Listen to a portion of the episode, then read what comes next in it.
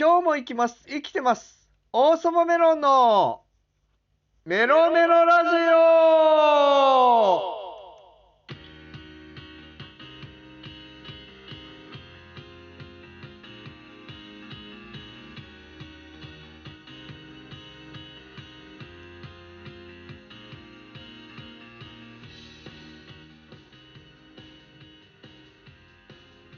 皆さんよろめろ。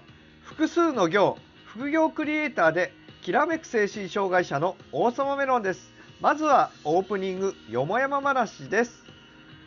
この放送の、えー、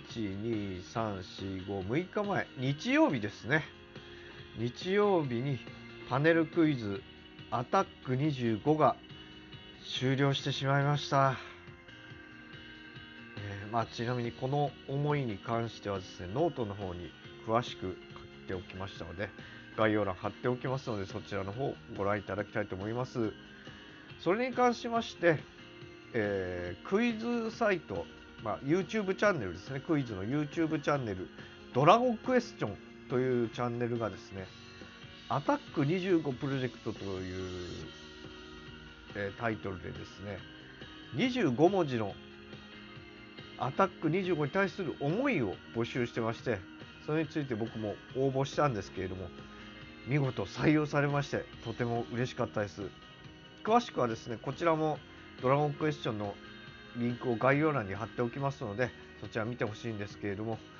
まあね本当にそこに投稿された人だったり、まあ、ツイッターで多くの人が言ってるのは「アタック25ありがとう。本当にありがとう」っていう言葉ですよね。本当にみんなそうだと思います。ちなみに僕はアタック25は2回予選に行きまして2回ともペーパーテストが通らなかったんですね。本当にもう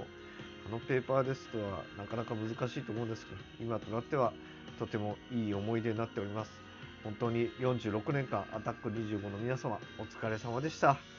オープニングはここまでです。このまますぐ本編です。では参りましょう。61箱目の出荷はこちら。生きるっちゅうのはほんまにしんどうておもろいな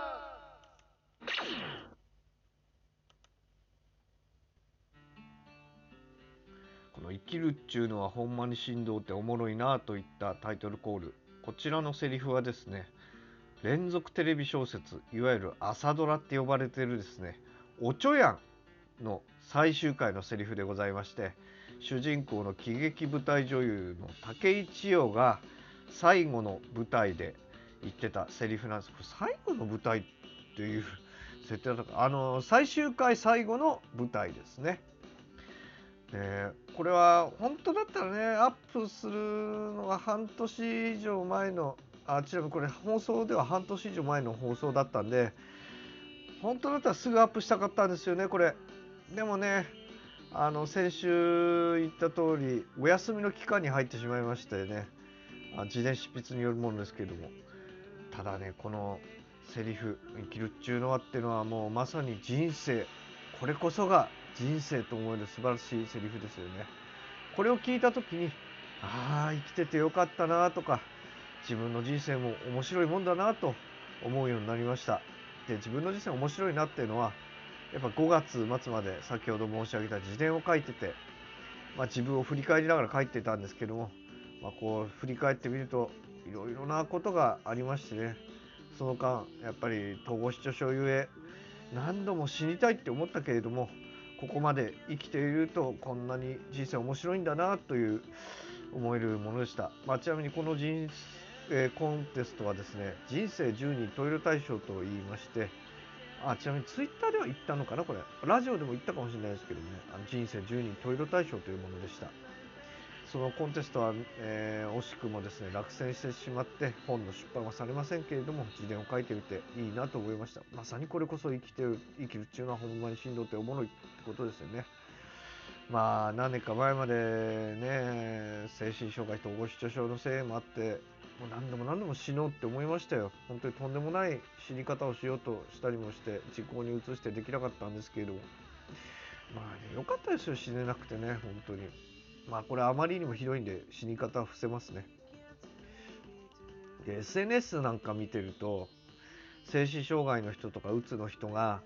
もう生きてるだけで辛いって言ってる人が目立つんですね。まあ、大抵そういう人は若い人と思われるんですけれども、まあ、40代になって生きるっていうのはあのセリフを聞いたら本当に生きるっていうのは面白いと思えるしやっぱりこの年になって生きてよかったと思います。明石家さんまさんもね生きてるだけで丸儲けって言ってますけど本当にその通りだし今辛い人本当に辛い人もね、えー、そう思える時は来ると思います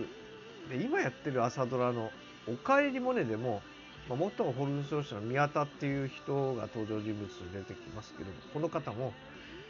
えー、実はですね元ホルン奏者の方が入院されてたことがありましてでそれ入院してたゆえに後々ホルンが吹けなくなってしまって別な職業を就くことになるんですけれどもその方が「今私は生きているそれが大事なんだ」って言ってたんですね。ままあねこれだけ生きてる生きてるとか言ってるとあのうざいわって思われる人もいるかもしれないですけど、生きてるってことは本当に素晴らしいことでして例えばご飯食べて美味しいなとかあの人と話して楽しいなとか動画見てて面白いなそんなんでいいしそれが素晴らしいことだと思うんですよね。でもし聞いてる人あなたが死んでしまったらもう絶対絶対絶対悲しむ人はいます。これは本当ね死んで喜ぶ人なんていないですよ。いないいない。まあ、僕は本当に、まあ、ここ十数年いろいろな人と出会うようになって、まあ、ネット上であれリアルであれ本当にさまざまな人と出会うようになったんですね。でそんな人たちに対して自分から死んでしまうってことで悲しませたくはないんですよね。やっぱ悲しませるのは本当に心苦しいしだからね今聞いてる人で死にたいって思ってる皆さんはどうか生きててほしいって思います。でこのラジオでもエンディングで次回も生きます生きてますって言ってますし、えー、今日のオープニングでも今日も生きます生きてますって言ってたんですけどこれは自分は死なないって覚悟なんですね。次回もっていうのはあのー、これはもともとツイッターで「今日も生きます生きてます」っていうえー、ツイートを毎朝してましてねこれはもう本当に先ほど言ったとおり死なないって覚悟で生きてるよっていうことで申し上げたんですね。でこれできた背景としてがあの中川翔子さんが「死ぬんじゃねえぞ」っていうタイトルの本出しててでその「死ぬんじゃねえぞ」っていうのはあのライブで最後に言うことなんです絶対に何があっても死ぬんじゃねえぞって。でそれのアンサーなんですよ。これは僕なりの。アンサーとして今日も生きます。生きてますって言葉が、え、思い浮かびました。まあ本当にどうかこのラジオを聴いている皆さん本当に生きていてください。そしてこの生きている中で僕のラジオをちょっとでもね聞いてもらえればありがたいと思います。いかがでしたでしょうか？王様メロンのメロメロラジオではハートニコニコネギのマークの連打お便りギフトをお待ちしております。不定期でライブ配信もしているのでぜひフォローして更新通知を受け取ってください。エンディング打足です。まあ、この収録日の翌日か翌々日だから放送日ですよね。配信日にあなんか台風が来るらしくてですね。まあその時にどうやら気温が寒くなるというのでお鍋にしようと思って白菜買ったんですね。もう本当に今から鍋をやるのが楽しみですね、まあ、僕はキムチ鍋か豚バラのミルフィーユ鍋が大好きなんでそれにしようと思ってます。仕事の内容は真羅万象興味の範囲は小宇宙お相手は王様メロンでした。次回も行きます。生きてます。バイバーイ。